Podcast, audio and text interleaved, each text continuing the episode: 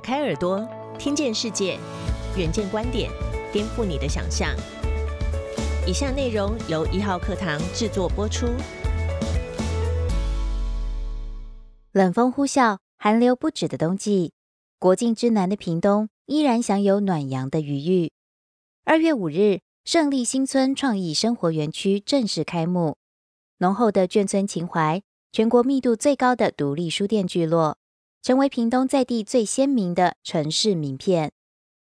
胜利新村的前身是胜利与崇仁眷村，曾经是已故的抗日名将孙立人，还有作家张晓峰居住的旧址，是全台最大规模的日式宿舍群。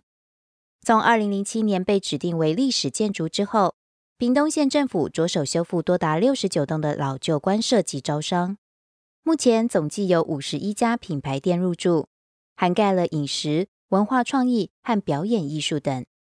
值得一提的是，屏东县总共有十二家独立书店，其中就有五家聚集在胜利新村，成为全台密度最高的独立书店聚落。这五家书店分别是七木人文空间书房、戏本屋、永盛五号、南国青鸟和小羊日栽。在书店经营不易的年代，他们各擅主场。创造各自的文化风景。走进胜利新村巷道，推开红色铁门，一踏进七木人文空间书房，许多动物玩偶映入眼帘。整座墙更张贴各式认识动植物的知识性海报，与上层层架摆放的马克思思想等政治旧书大异其趣。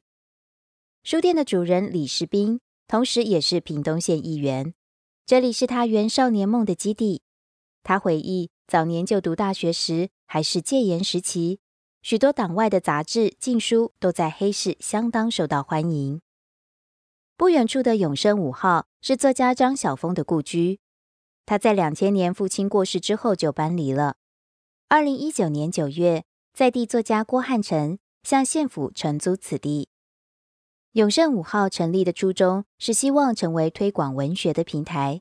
为此，选书是以张晓峰及本土作家为主，更曾邀请王伟忠、张曼娟等艺文界名人座谈，与读者交流。二零二零年十二月六日，张晓峰以学术性格为题回到故居，邀集了五十多位阳明校友重温一堂国文课，蔚为一段佳话。另一家书店南国青鸟位于孙立人官舍，二楼设有孙立人将军纪念馆。一楼选书是以台湾和南方学为主。青鸟擅长策划活动，去年屏东县政府委托举办南国慢读节活动，蔡瑞山号召包括蒋勋、詹宏志、小野等百位艺文界人士响应，办得有声有色，也翻转了外界对于屏东是文化沙漠的刻板印象。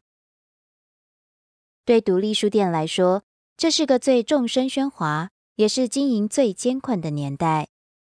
几个月前，独立书店串联在十一月十一日当天关店一日，以抗议电商平台销价竞争，挤压实体书店原本就已经非常微薄的利润。这起事件让不少人醒思：如果没有书店，世界会变得如何？尽管现实越来越骨感，但愿意投入做梦的人还是不少。台湾独立书店文化协会统计。二零一三年到二零二零年七年之间，全台开出超过两百四十家实体书店。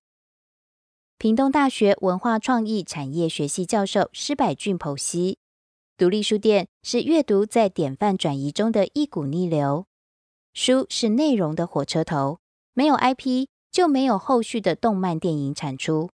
他强调，世上没有国家放弃这块，除非整列火车你都不要了。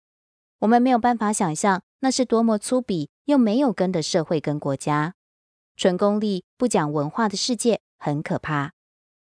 独立书店同时也代表着社会的多元性。台湾独立书店文化协会理事长陈龙浩举例：全台湾都是成品，有什么意思？不能老是吃麦当劳，还是要吃馄饨面、牛肉面？一个社会就是要这样多元。书店不死，只是转换他种形式。胜利新村的故事让外界看到，独立书店在寒冬严峻之中，如同梅花，坚韧不拔的绽放独特风华。更多相关报道及精彩内容，请参阅《远见》杂志。